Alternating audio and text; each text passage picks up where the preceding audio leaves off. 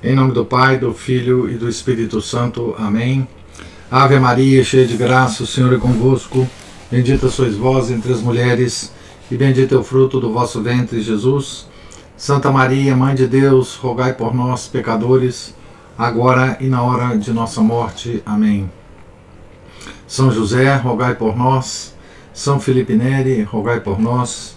Nossa Senhora de Fátima, rogai por nós. Em nome do Pai, do Filho do Espírito Santo. Amém. Bom dia a todos. Nós estamos aqui na página 41 da biografia de São Francisco de Sales, escrita por Jacques Leclerc. Eu vou ler o último parágrafo, depois a gente continua a leitura. É o último parágrafo que nós lemos ontem. Né? Além disso, basta ler os sermões de São Francisco de Sales para sentir a preocupação praticamente exclusiva de edificar mais que de instruir. E isso, inclusive, nos sermões dirigidos a leigos. É suficiente ler a lista de livros que aconselha a Filoteia na introdução. Sua interlocutora deverá nutrir sua devoção com leituras de caráter prático. O santo não lhe diz que se instrua na fé, nem que se aprofunde nos fundamentos teológicos de sua vida intelectual. Ninguém pensava nisso naquele tempo, e o próprio fato de mencioná-lo indica de alguma maneira que já nos é um tema relevante. Nos últimos anos, apareceu uma quantidade de livros que não são somente escritos de piedade, destinados a comover o coração e fornecer os meios de desenvolver em nós a vida sobrenatural mas que tem também o objetivo de divulgar as noções teológicas concernentes a essa vida e dessa maneira dar a conhecer toda a teologia. Em resumo, há aqui uma novidade. Para explicá-la, faz necessário examinar um pouco mais de perto esse espírito prático com tendência psicológica, esse moralismo, entre aspas, que tem em São Francisco de Sales um de seus mais eminentes representantes. Há um mistério nesse moralismo, um mistério inquietante, já que se pode questionar se não seria em parte responsável pelo grande enfraquecimento do catolicismo nos últimos séculos. Ah, o nosso biógrafo vai fazer observações muito, muito interessantes aqui na nessa nesse item aqui, nessa parte de, do livro. É bom que a gente preste bastante atenção aqui no que ele fala, né? Porque ele vai ele vai analisar um pouco qual que foi a tendência desse psicologismo, desse moralismo né, na, na nossa religião. Né?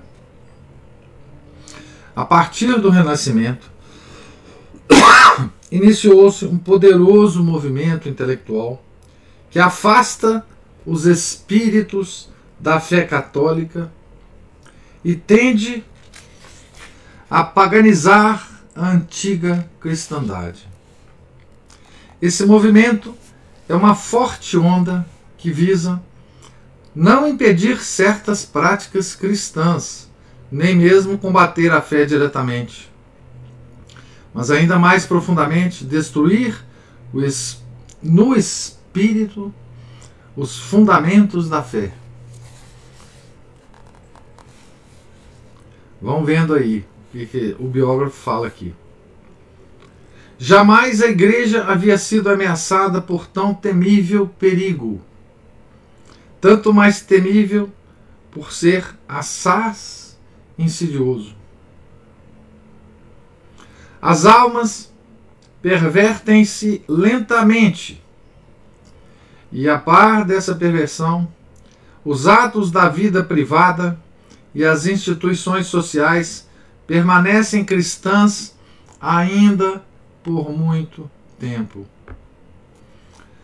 Mas como é o espírito que governa, cedo ou tarde, a perversão geral segue a perversão do espírito. E então é a árvore morta que tomba de repente. A casa construída sobre terreno arenoso que desmorona abruptamente. E não há nada mais a fazer que deixar desabar o esqueleto descarnado. A água escoa da fonte e a fonte que fecunda a vida humana é o espírito. Estando seca a fonte, é inútil canalizar o leito do rio ou se empenhar em trabalho de trabalhos de irrigação ou na construção de eclusas e barragens. A própria formosura desses trabalhos não faz mais que realçar a miséria do curso de água ressequido. Nos autores clássicos, nossos autores clássicos citam com desenvoltura Apolo, as musas, Júpiter e Olimpo. Ao contrário, sentem-se envergonhados, se fazem ressoar uma ode ao nome de Jesus ou da Santíssima Virgem.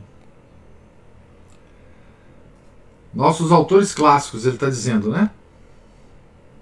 O Partenon parece-lhes maravilhoso, enquanto gostariam de ver desaparecer Notre-Dame de Paris. Enchem-se de admiração pelos filósofos gregos, mas a síntese escolástica da filosofia cristã lhes parece produto de um século de trevas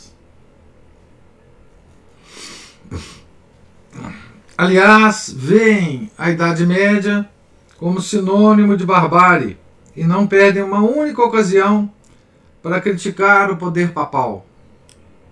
Mas a vida privada continua cristã. O rei assiste à missa cada manhã. A fé continua viva. E no século XVII, o incrédulo é aquele que poderia ser chamado de libertino consumido pela depravação. Faça necessário estudar a vida íntima das famílias burguesas da época para perceber até que ponto as tradições cristãs nelas permanecem firmes. Entretanto, não rara fé se deforma e se isola da vida geral do espírito. Deixando-se levar pelo ambiente, chegará o dia em que, com o espírito paganizado, a fé sucumbirá. O cristianismo não é um credo de artigos estritamente limitados, que se pode manter mudando suas tendências intelectuais e sua concepção do universo. Ele está descrevendo aqui, gente, o que que esta tendência psicológica fez com a nossa fé. Não é? Tá certo? Ou seja, o que, que estava acontecendo com o espírito da época ou das épocas e o que, que estava acontecendo com as aparências da fé, as aparências de piedade, né? E aqui é muito importante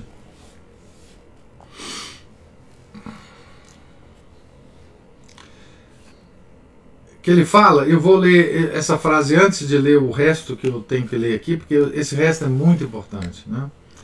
Ele diz aqui: esse movimento é uma forte onda que visa não impedir certas práticas cristãs, nem mesmo combater a fé diretamente mas ainda mais profundamente, destruir no espírito os fundamentos da fé. E agora, ele vai tocar aqui numa, numa, num tema que me é muito caro, que eu tenho falado muitas vezes com vocês. e que eu fiquei muito feliz de encontrar essa observação neste livro. Eu nunca pensei em encontrar neste livro essa observação que eu vou ler agora. O cristianismo é uma doutrina cósmica que projeta uma luz particular sobre o universo inteiro e orienta toda a vida do homem. Universo inteiro significa toda a criação. Então, o cristianismo ele toca tudo. Ele toca a nossa vida moral, claro. Tá certo? É óbvio. Mas ele toca também o universo inteiro. Tá certo?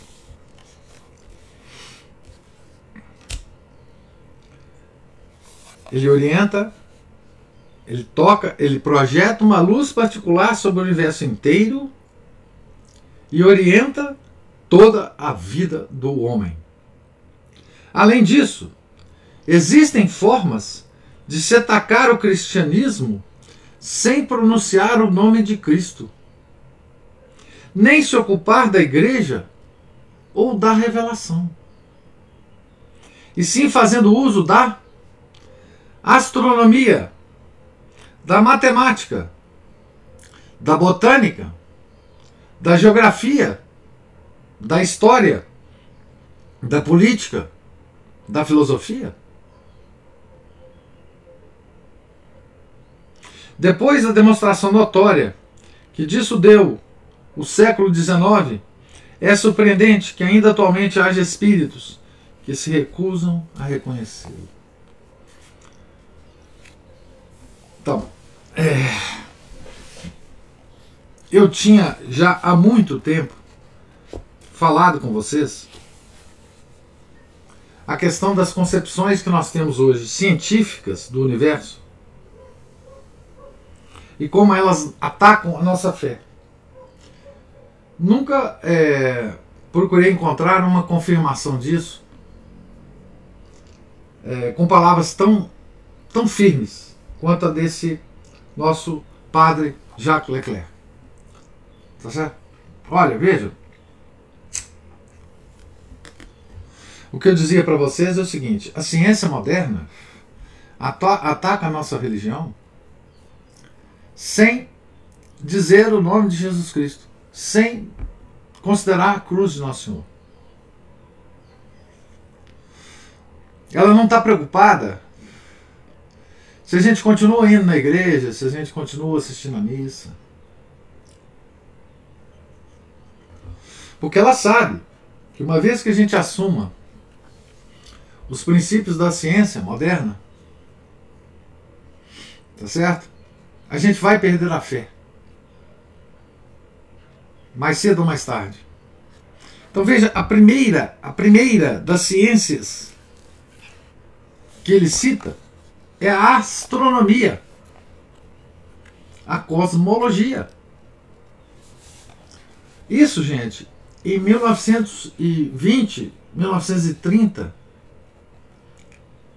né, época em que se estava desenvolvendo toda a cosmologia moderna a partir de, um, de uma noção completamente descabida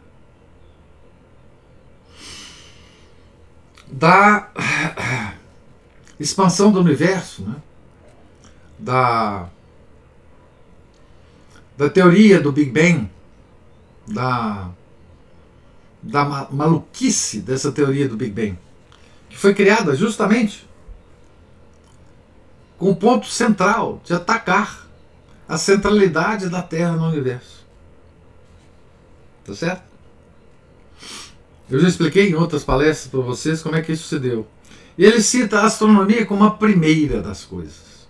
Depois ele cita matemática, botânica, geografia, história, política e filosofia. Aqui está tá, tá, tá, tá incluído todo o darwinismo, né? Tá certo? História, política, filosofia. Tá certo? E ele ainda faz o seguinte: ele se baseia no seguinte.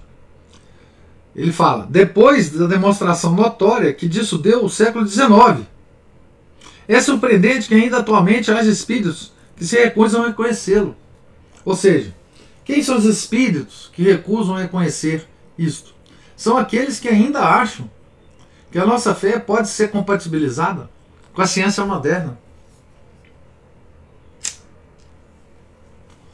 Que a nossa fé é separada da concepção do universo. Que qualquer concepção do universo que possamos ter se encaixa na nossa fé. Hum? Tá certo? O cristianismo é a doutrina cósmica, ele diz, que projeta uma luz particular sobre o universo inteiro e orienta toda a vida do homem. Não é possível, não é possível esquecer essa luz que o cristianismo projeta no universo e manter a nossa fé. Tá certo? É o que eu sempre venho falando para vocês, né? E para mim foi muito foi muito feliz esse encontro aqui desse texto do padre Jacques Leclerc. Vou continuar a ler o, o outro parágrafo aqui. A partir do Renascimento, inicia-se um imenso movimento concêntrico em torno à igreja e contra a igreja. Supostamente, permite-se que o cristianismo subsista, mas lhe é arrancado tudo o que se considere não dependente de princípios religiosos. Laiciza-se a filosofia, as ciências, os estados, assim como estabelecimentos comerciais, as artes e a literatura. Laiciza-se, ou seja, afasta-se do cristianismo cada uma dessas realidades. Subtrai-se tudo ao império de Cristo, deixando sua igreja isolada no mundo. Por fim, quando o cerco estiver terminado, as forças naturalistas surgirão agressivamente de todas as partes, e a barca de Pedro, fustigada pelas ondas, afundará irremediavelmente. Então, não é isso que nós estamos observando hoje? Ou seja, você, num primeiro momento, você afasta a igreja, isola a igreja de tudo o que está acontecendo no mundo. Não é? Você permite que o cristianismo subsista, mas arranca dele tudo que se considere não dependente de princípios religiosos. Ou seja, o que, que são coisas independentes de princípios religiosos que nós consideramos hoje? a filosofia, as ciências, as ciências, as ciências, as ciências, os estados, tá certo? As artes e a literatura. Tudo isso considera-se hoje independente de princípios religiosos. A igreja se isola, então, do mundo. Tá certo? Qual que é o outro, o outro passo que vai acontecer com a igreja? Que o padre Jacques Leclerc talvez não tenha vivido, é que a igreja isolada do mundo como ela estava, ela se entrega objetivamente ao mundo. Que foi exatamente o que aconteceu no Concílio Vaticano II. Ela não consegue mais ficar isolada e se entrega ao mundo se abre ao mundo. Se abre ao, ao, ao homem. Como diz Paulo VI, nós temos também o culto do homem. Ó oh, humanistas, né? Ele fala no discurso de encerramento do Concílio Vaticano II. Tá certo? Por esse processo que o nosso autor está descrevendo aqui. Né? Então, hoje, o que se considera é que, tá, tudo bem, você pode ser lá católico, não tem problema não. Mas não venha dar palpite em filosofia, ciência, teoria política, filosofia, metafísica, nada disso. Nada disso você tem autoridade sobre essas coisas. O mundo é que tem autoridade sobre essas coisas.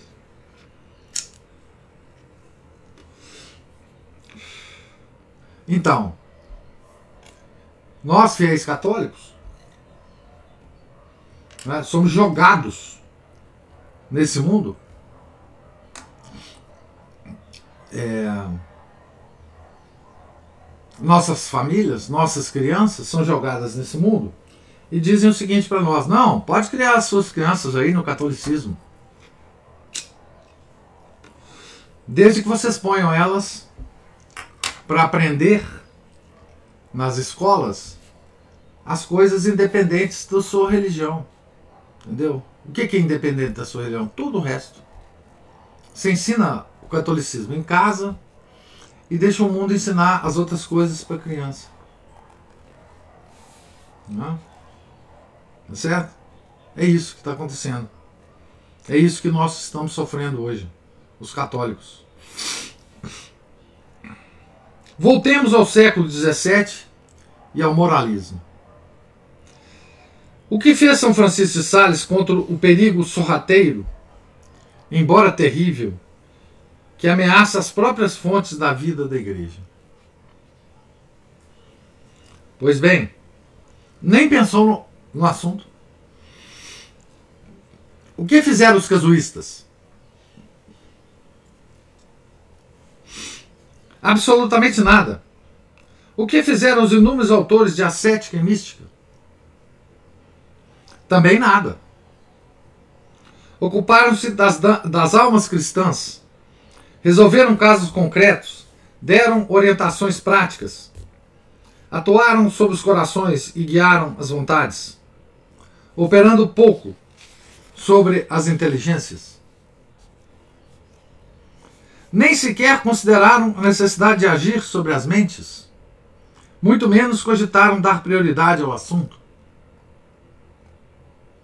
Homens de seu século deixam-se levar pela corrente psicológica, que será um dos principais fatores da dissolução do pensamento cristão, e simplesmente fazem uso do que há de bom nessa corrente para proveito das almas devotas e dos confessores. Dentre os doutores proclamados pela Igreja, pertence aos últimos séculos São João da Cruz, o doutor da vida mística, e São Pedro Canísio, o doutor da apologética de alcance imediato, ambos do século XVI. São Francisco de Sales, o doutor da perfeição individual, do século XVII, e Santo Afonso de Ligório, o doutor da casuística, do século XVIII.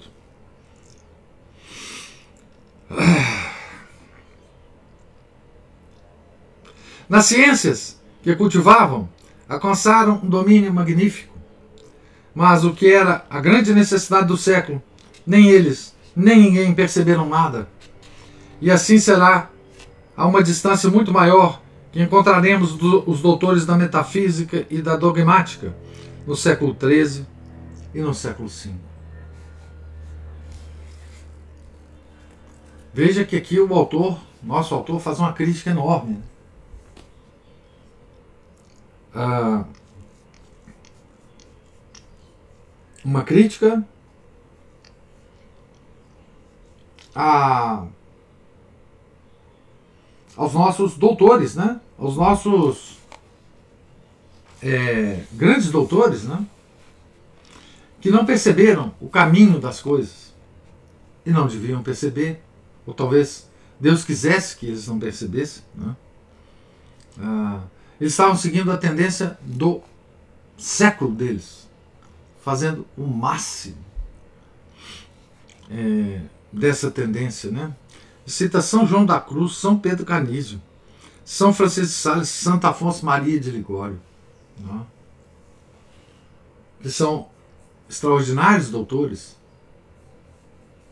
mas dentro dessa área da psicologia.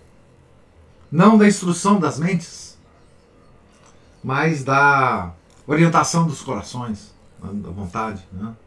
que é tão importante. Né? Enquanto isso, os nossos inimigos operavam nas nossas mentes. Nas nossas mentes. Tá certo?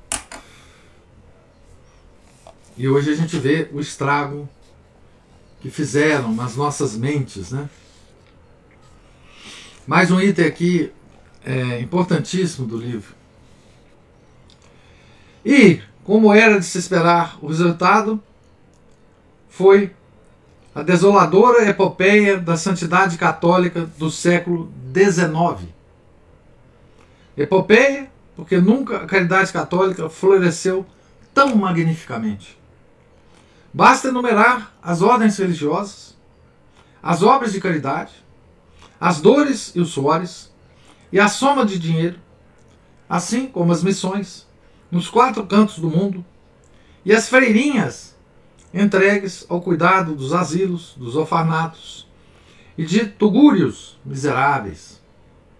Bastaria vislumbrar esses números para enchermos-nos de admiração e comoção. Quando se lê a vida de grandes cristãos daquele século, um Coradares, ou um padre Ratisbon, aquele judeu que se converteu, né? Causa admiração as conversões que realizam. As 10, as 20, as 100, as 100 conversões que germinam sob seus passos. No entanto, apesar das conversões, o paganismo cresce muito rapidamente. Alcança primeiro a burguesia, depois os operários e, por fim, os camponeses. Ele está falando do século XIX, gente pós-Revolução Francesa. Todos os santos católicos são santos práticos. As obras católicas são obras práticas. Nunca houve floração mais magnífica de caridade. Mas dá a impressão de se assistir a um eclipse do dom de inteligência. Também os católicos só atingem aqueles a quem tocam diretamente. Não alcançam mais do que os indivíduos, porque tão somente a inteligência é universal.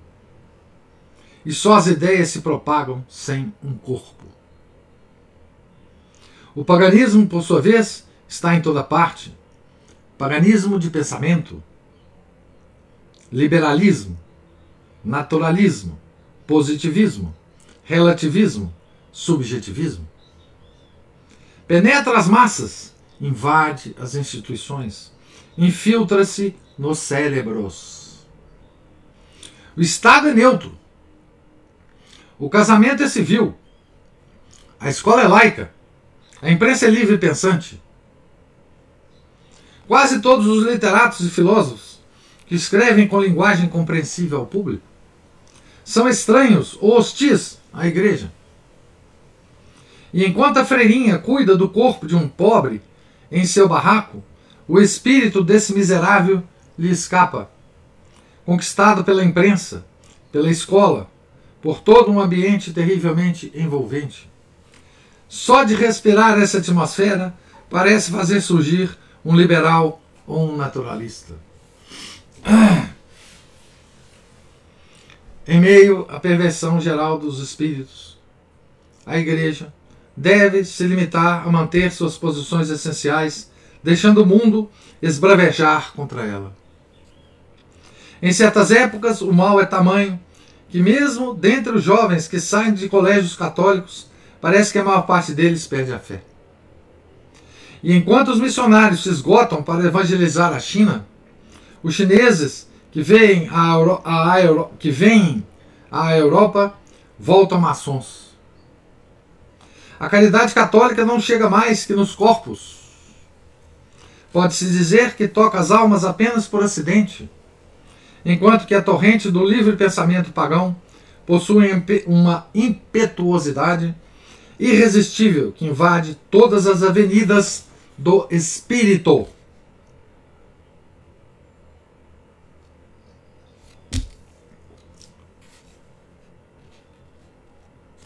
Então,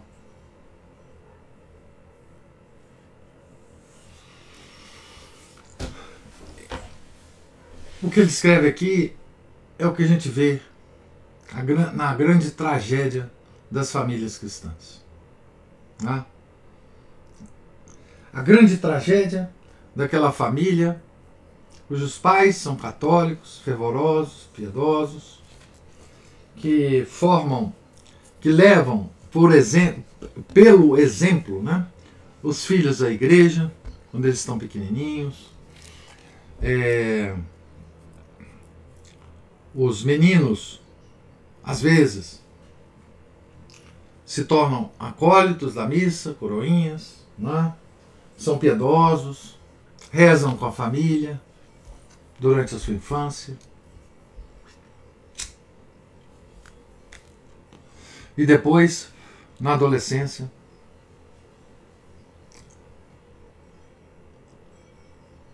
se desligam da igreja.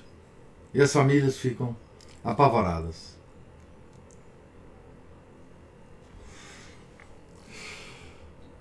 E é preciso prestar atenção na análise do nosso biógrafo. Porque não há outra forma de preservar.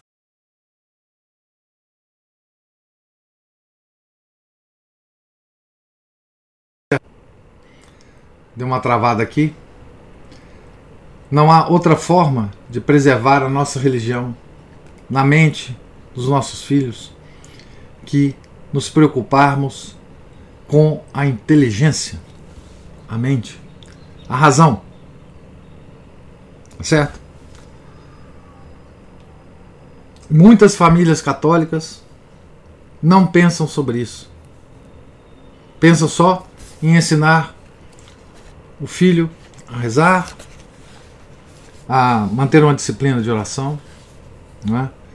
mas pouco se importa essa família típica instruí-lo, instruir a sua inteligência, construir argumentos para esses meninos e meninas contra o mundo moderno, contra o paganismo moderno, contra o paganismo pós-cristão. Essa é o tamanho da nossa tragédia o tamanho da nossa tragédia. Não é? É...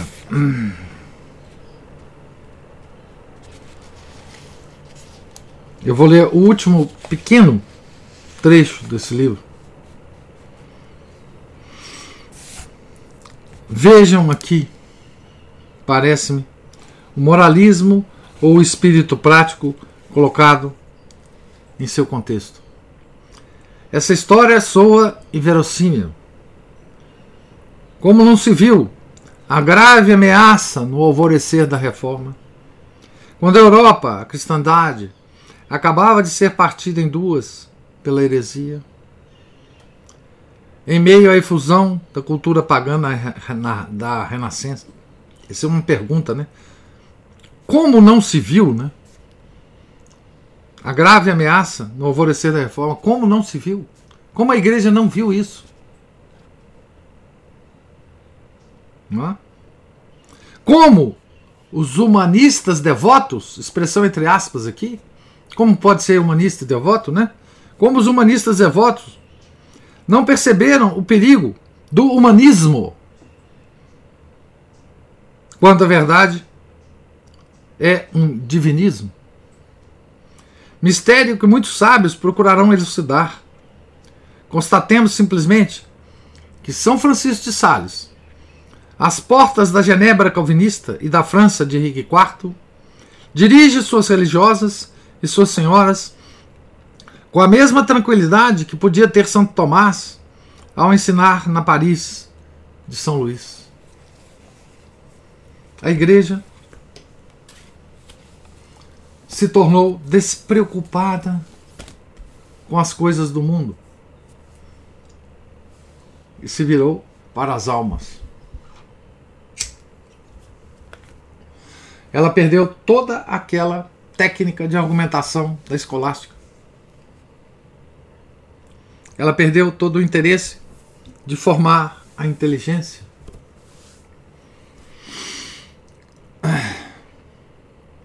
E de. Ela perdeu o conceito, não é? Aquele conceito, né? Que é o cristianismo é uma doutrina cósmica que projeta uma luz particular sobre o universo inteiro e orienta a vida do homem. Certo? Essa é a tragédia que nós vivemos desde a Renascença. Não é difícil ver isso. Mas é muito difícil convencer as pessoas a lutar contra isso. Porque lutar contra isso significa retomarmos as técnicas medievais. É preciso que a gente vá além do, da Renascença, não é? E cheguemos a, a Santo Tomás, né? A Santo Tomás de Aquino. Tá certo? Então, veja a nossa tragédia, né? Nós somos uma igreja renascentista. Tá certo? Nós somos uma igreja renascentista. Infelizmente. Não é? O que nós temos de mais. É, de mais. digamos assim. É, nós, a, a, inclusive hoje, né, nós no, no, no mundo de hoje, nós Toda a nossa referência é na Renascença. Embora o esforço do Concílio de Trento né, é, em resgatar Santo Tomás de Aquino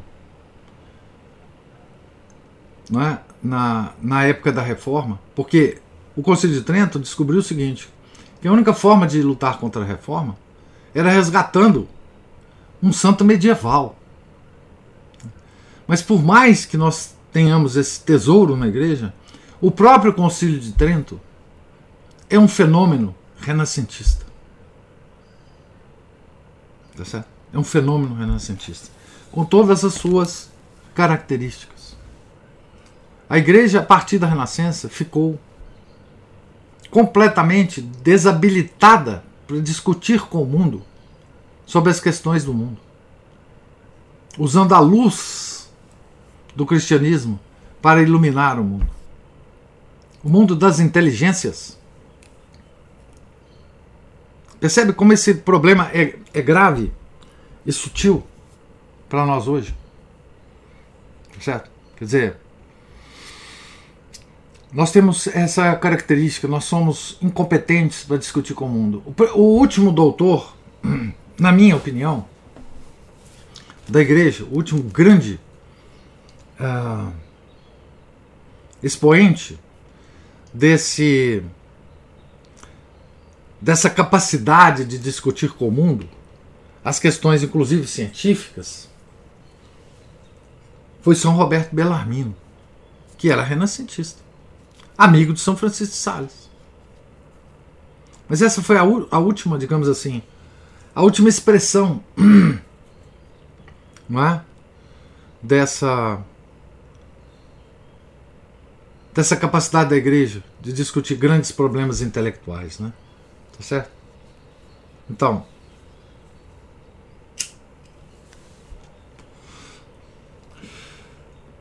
a tragédia é muito maior do que, a gente pensa. Porque hoje não é possível mais para nós católicos nos escondermos, nos protegermos numa piedade católica apenas. Muitas vezes eu vejo pessoas me falando o seguinte: não, diante dessa crise toda, esse mundo louco, nós temos é mesmo que rezar. Não, nós temos que rezar, é verdade. Mas não só isso, nós não podemos nos limitar a isso. Se nós queremos salvar o mundo, salvar as pessoas do mundo, nós temos que desenvolver outra capacidade, que é a de discussão com o mundo, argumentação contra o mundo. Não é possível a formação de um ser humano católico. Eu sempre falo isso, não é? Não é possível ser católico assumindo as premissas da ciência moderna. Não é possível. Não é possível. Nós temos que ter capacidade para discutir isso. Não é? é não é possível ser católico assumindo os princípios da cosmologia, da origem do universo, dos bilhões de anos. Tá certo? Não é, é simplesmente impossível isso. Mais cedo ou mais tarde, a nossa fé vai perder a substância. Tá certo? Porque a nossa inteligência vai vacilar. A nossa piedade pode até manter em, por certo tempo, o fogo não é? interno. Mas isso não bastará. Porque a inteligência e a vontade são dois atributos superiores da alma que não conseguem ficar completamente em oposição por muito tempo. Tá certo? O que a inteligência absorve e considera razoável vai necessariamente influir na nossa vontade. E a nossa fé está baseada na nossa vontade. Certo?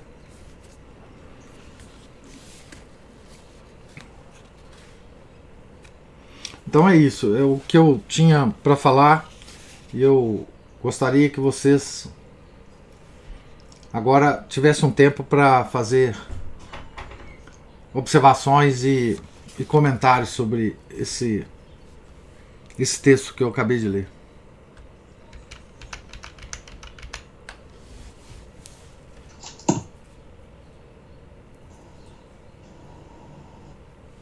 Oi, professor, tudo bom? Márcio, tudo bom? Oi, tudo jóia? Beleza? Bom, é...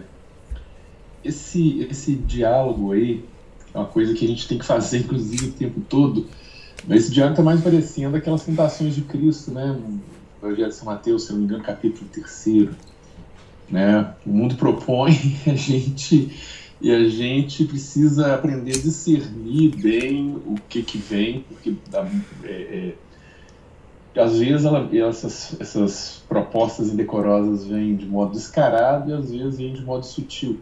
Descarado fica até mais ou menos fácil, é. apesar de descarado, muita gente cai nela por absoluta preguiça mental e falta de hábito também de parar e é, é, ver as coisas e, e, e meditar no que está acontecendo.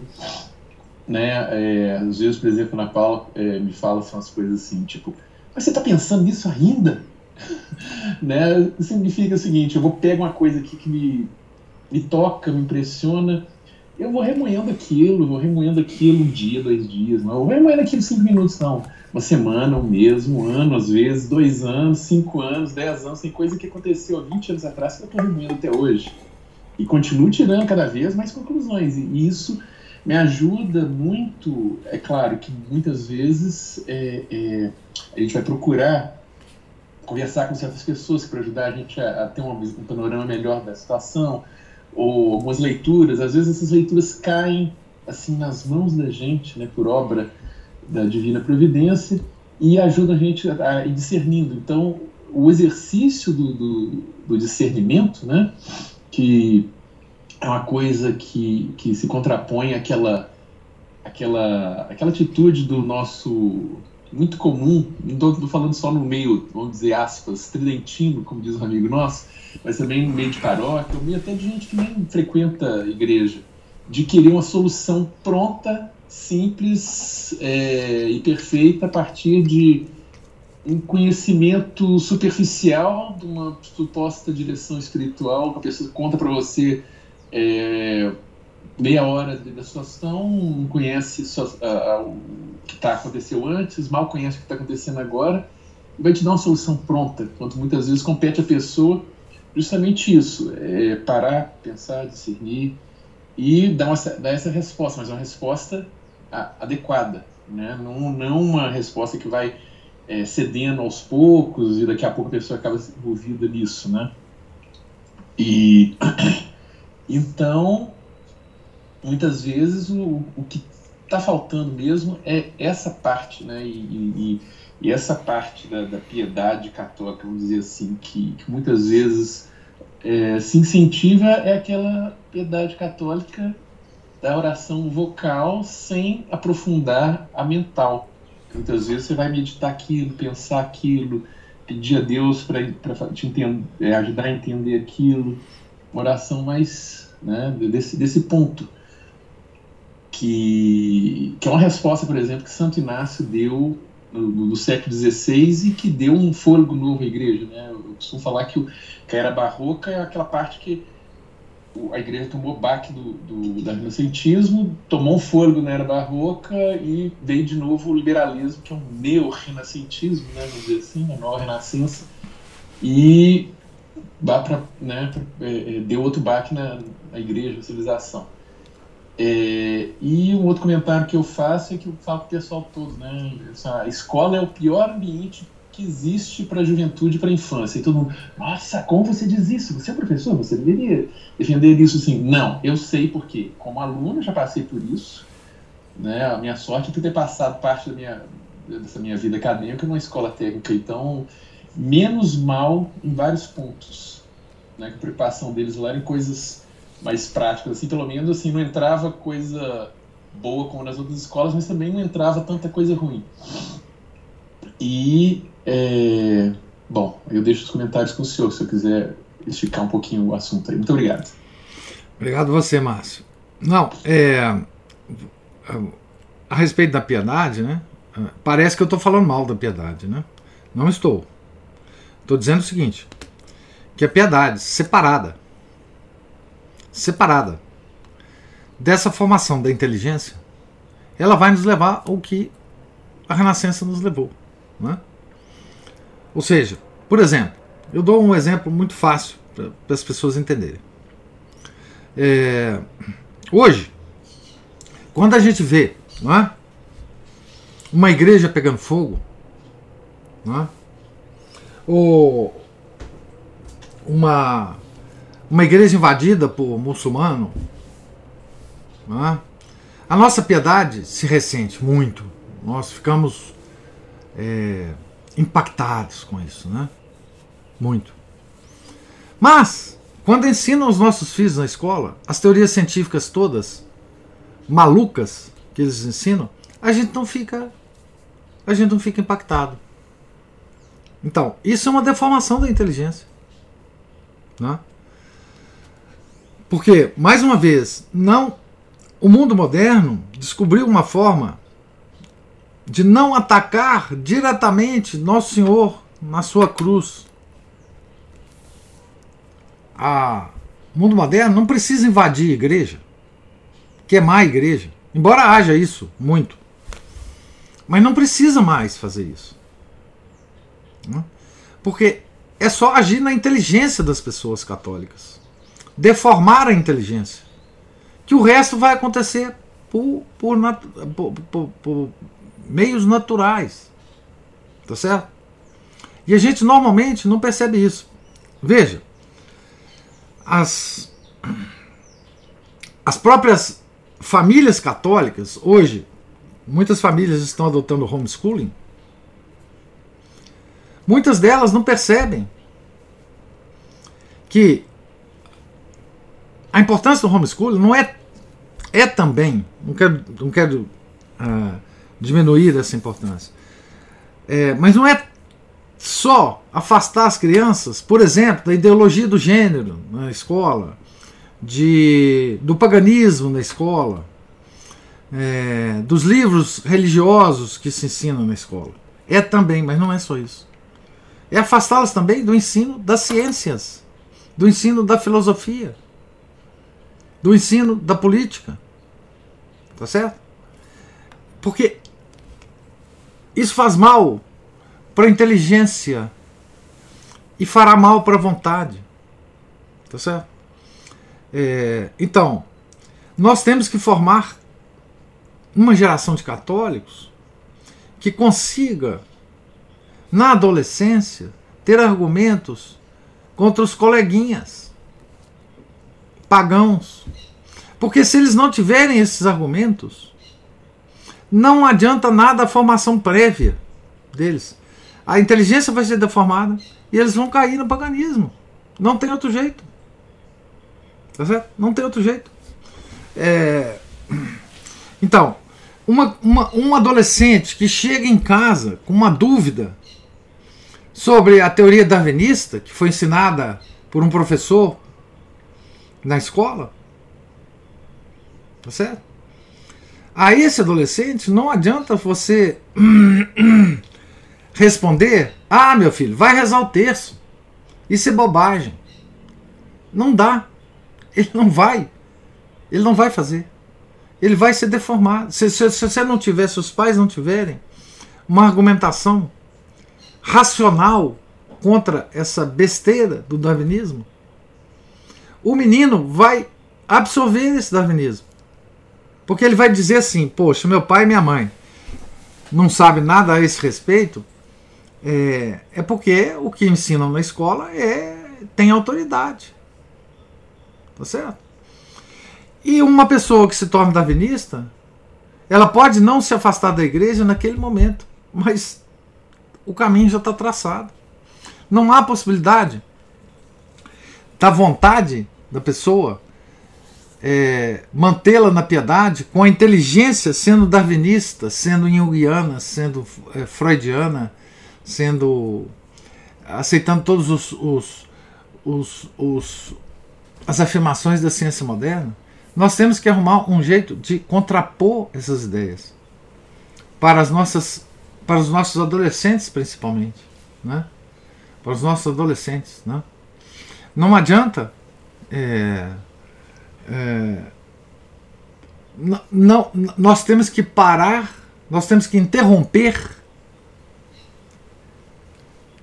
essa essa herança renascentista. Se nós não interrompermos essa herança renascentista nas nossas vidas, nas nossas mentes, não há solução para o cristianismo. Né? Hoje não é possível converter ninguém, não é? Se nós não lutarmos contra isso, né? Pelo menos é a minha opinião. É a minha opinião. Não é? Mais cedo ou mais tarde, porque veja, é muito é muito sedutor Hoje em dia, você dizer assim: não, eu vou me afastar do mundo, esse mundo está muito complicado. Eu vou me, me afastar, eu vou ficar aqui na minha vida de piedade, né? É, e vou. Bom, você pode até fazer isso, tá certo? Mas você não vai contribuir para a conversão de ninguém mais. Porque a conversão, hoje, se ela não foi feita, for feita é, também da inteligência, também da inteligência, ela será breve, ela será temporária, ela será uma meia conversão, né? uma meia conversão. Né? É, você também comentou, Márcio, sobre oração mental. Né? Nós vamos ver aqui, na próxima biografia que nós vamos ler, que é a biografia de Santa Teresa de Ávila, Santa Teresa de Jesus, que é uma biografia do William Thomas Walsh, uma biografia bem, bem longa. Nós vamos ver aqui é, a respeito da, da oração mental que você falou, né? Você citou Santo Inácio, que é o grande mestre da oração mental, mas Santa Teresa, antes de Santo Inácio, ela já praticava oração mental por conta de um livrinho que ela leu na época, de um padre falava sobre oração mental. Ela foi, ela foi atraída pela oração mental por esse livrinho, antes de, de Santo Inácio. Né? E nós vamos ver a, a importância que ela dá a essa, a essa oração da igreja. Né? É, e sim, ela é importantíssima. Ela, ela não é ela não é uma um peduricalho da nossa da nossa religião. A oração mental ela é ela ilumina as orações vocais, né? Ela é, digamos assim, a oração principal, né? Ela é aquele momento em que Deus pode falar diretamente com você, né? E fala, né, diretamente com você. É, é, com inspirações, com, com ideias, com enfim, com visitas, né? A, a alma que está em oração mental, né? E, então nós vamos ver muito sobre, sobre isso na, na biografia de Santa de Santa Teresa de Ávila, né? Mas o que eu quero deixar consignado é que é, essa minha preocupação pessoal, né? De com a ciência, com a ciência como deformadora da nossa fé, ela, digamos assim, ganhou um selo de, de comprovação, né? E eu fico muito feliz disso. Nesse texto que eu acabei de ler, né? Assim, é, é, enfim, o padre Jacques Leclerc, né?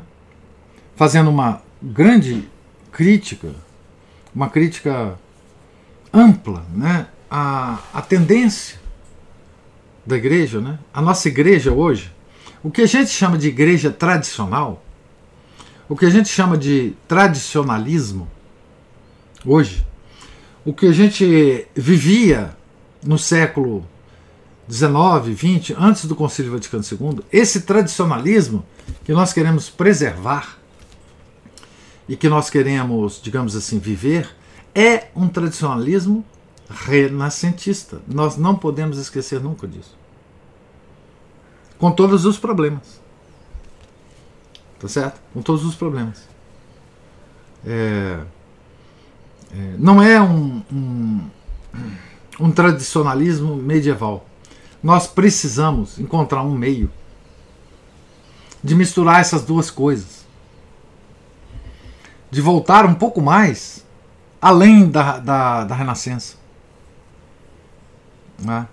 Nós somos uma igreja. Eu estou falando a igreja verdadeira, tradicional. Nós somos hoje uma igreja renascentista. Né? A Ana Paula levantou a mão.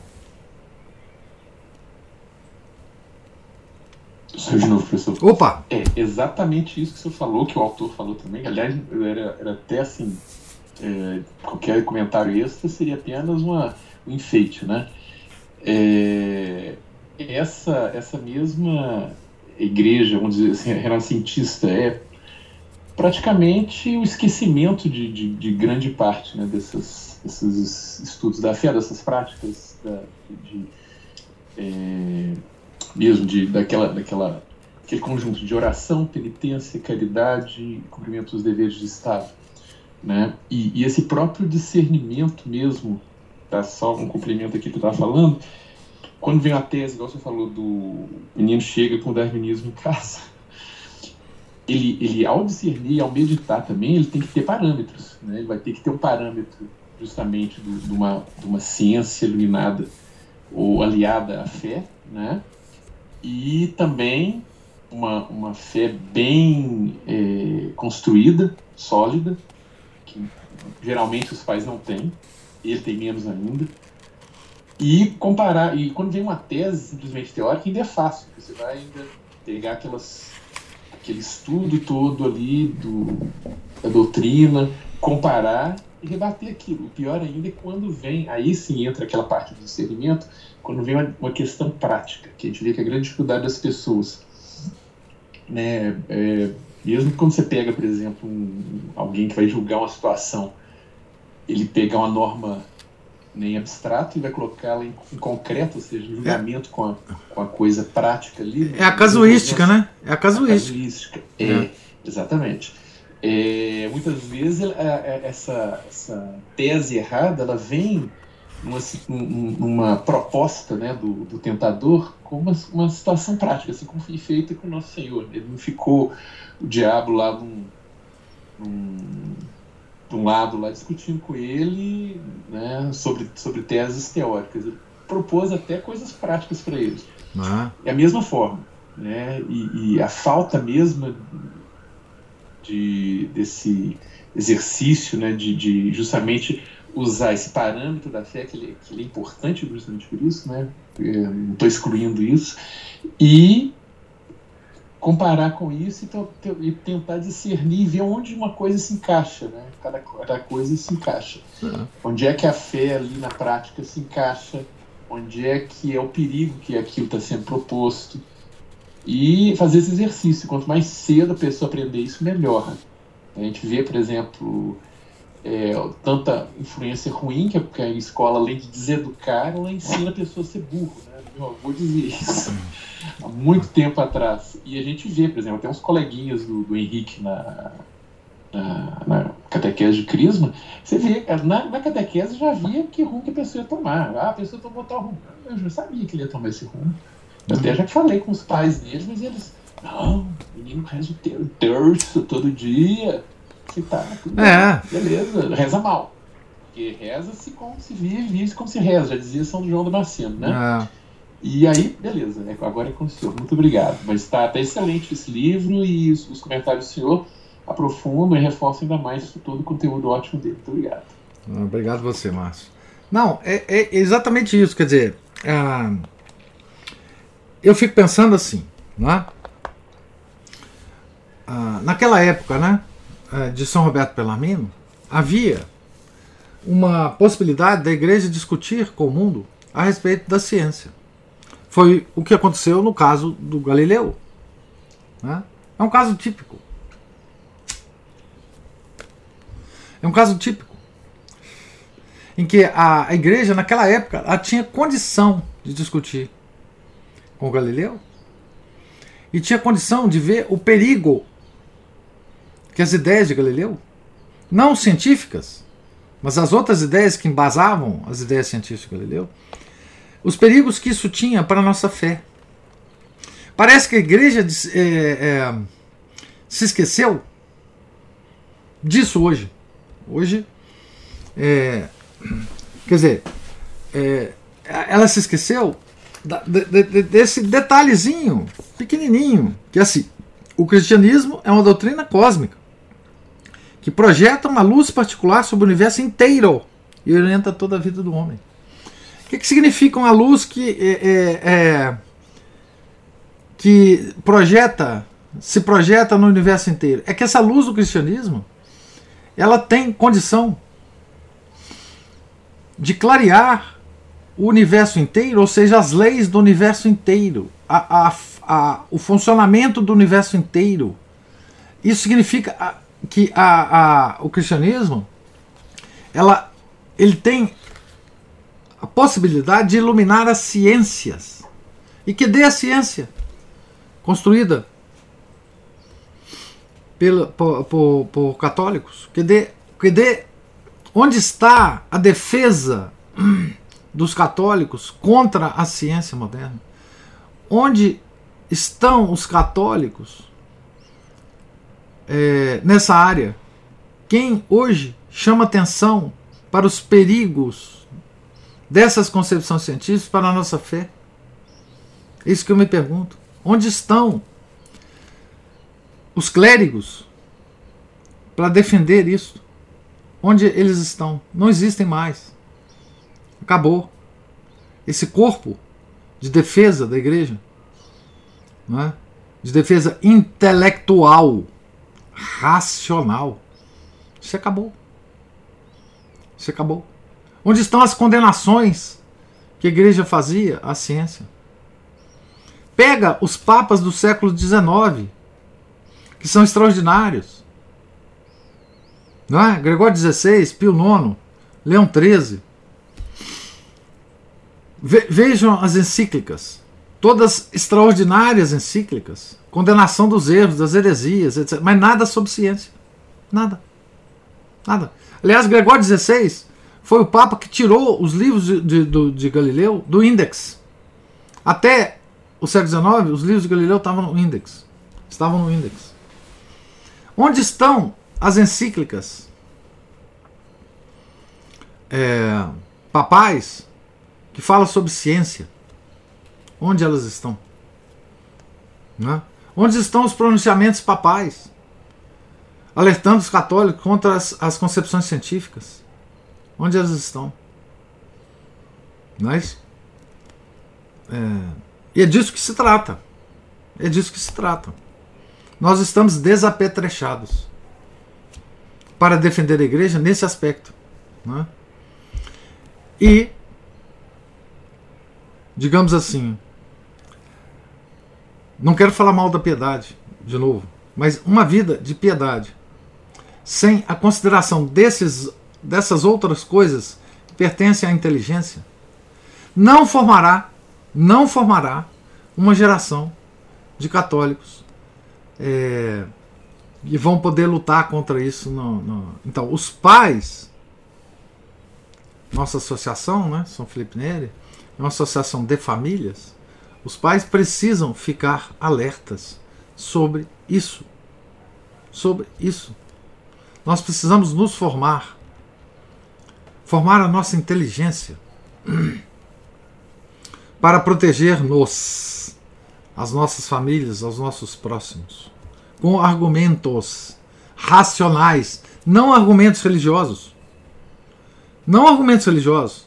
Quando a gente está tratando do, do, da teoria de Darwin, nós temos que ter argumentos científicos, da verdadeira ciência.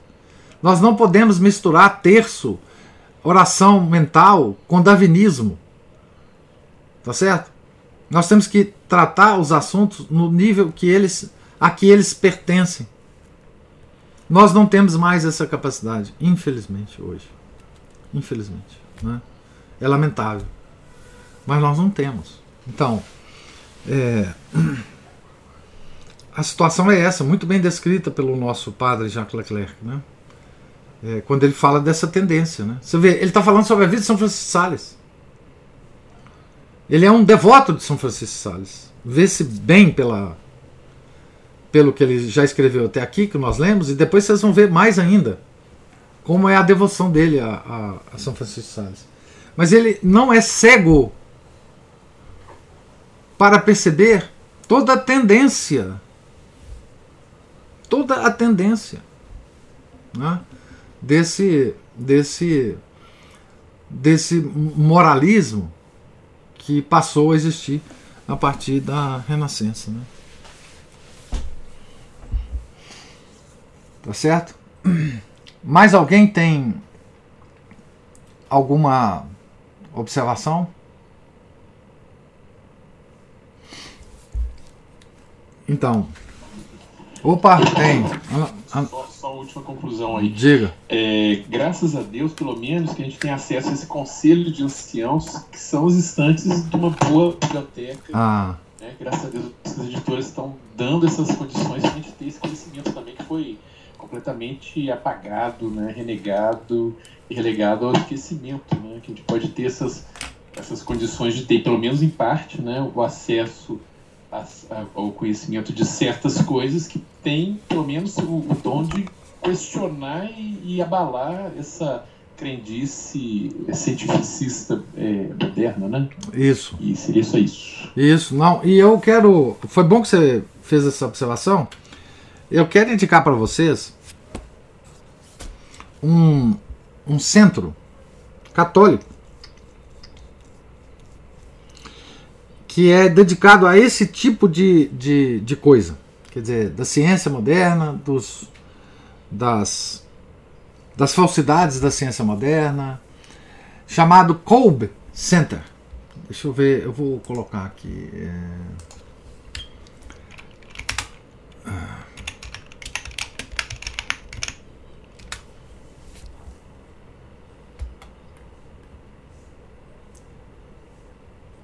É, Kolbe Center. Como é que escreve Kolbe? É, Kolbe, é, deve ser Kolbe, Kolbe, ou é, eu vou colocar para vocês aqui no Skype, depois vou colocar na descrição lá do vídeo do YouTube. É, ele tem muitos livros sobre sobre as teorias científicas, tá? Ele é um centro que se diz criacionista. Né? É, católico. É raro, né? Esses centros criacionistas católicos. Tem muito protestante, né? Mas esse é católico. Tem muitos livros, muitos livros, muitos livros sobre essa essa questão da ciência, né? De como é que, que se se pode tratar essa questão, né? Tem um canal no YouTube muito bom que é de protestante chamado Is Genesis History. Também muito bom. É, até tem alguns vídeos que são é, que são legendados em português, tá? É, deixa eu só mostrar aqui para vocês a carinha do do do Colb Center, tá? Espero que vocês estejam vendo aí na, na tela agora. Então, esse aqui tem muitos livros, tá? Eu recomendo muitíssimo. São livros assim que se você compra em PDF é 10, 10 reais, né? É, 10, desculpe, 10 dólares. E muito bom esse esse esse centro aqui. Então, para quem quiser se instruir mais, ler mais, infelizmente está em inglês, né? Não tem tradução. É, mas tem muitos livros, muitos, muitos.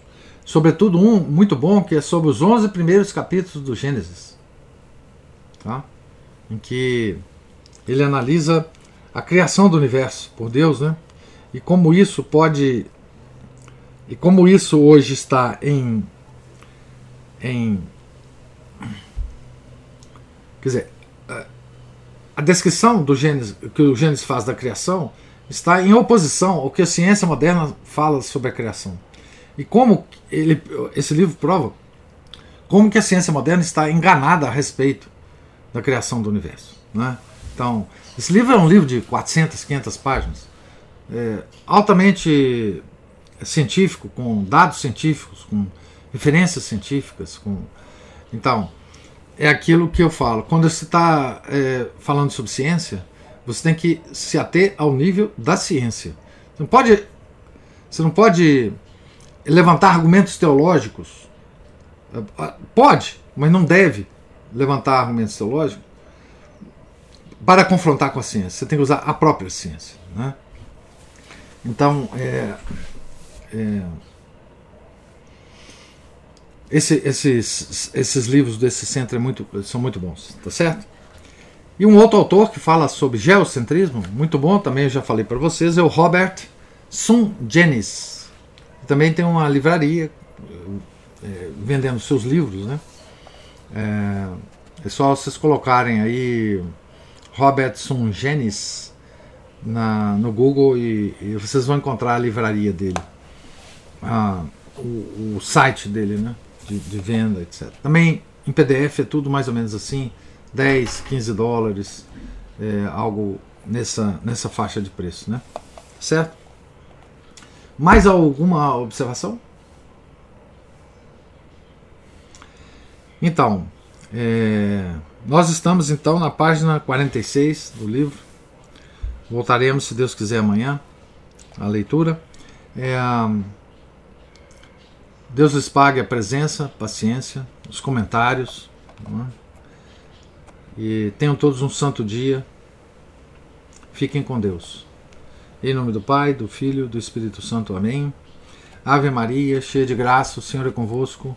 Bendita sois vós entre as mulheres, e bendito é o fruto do vosso ventre, Jesus.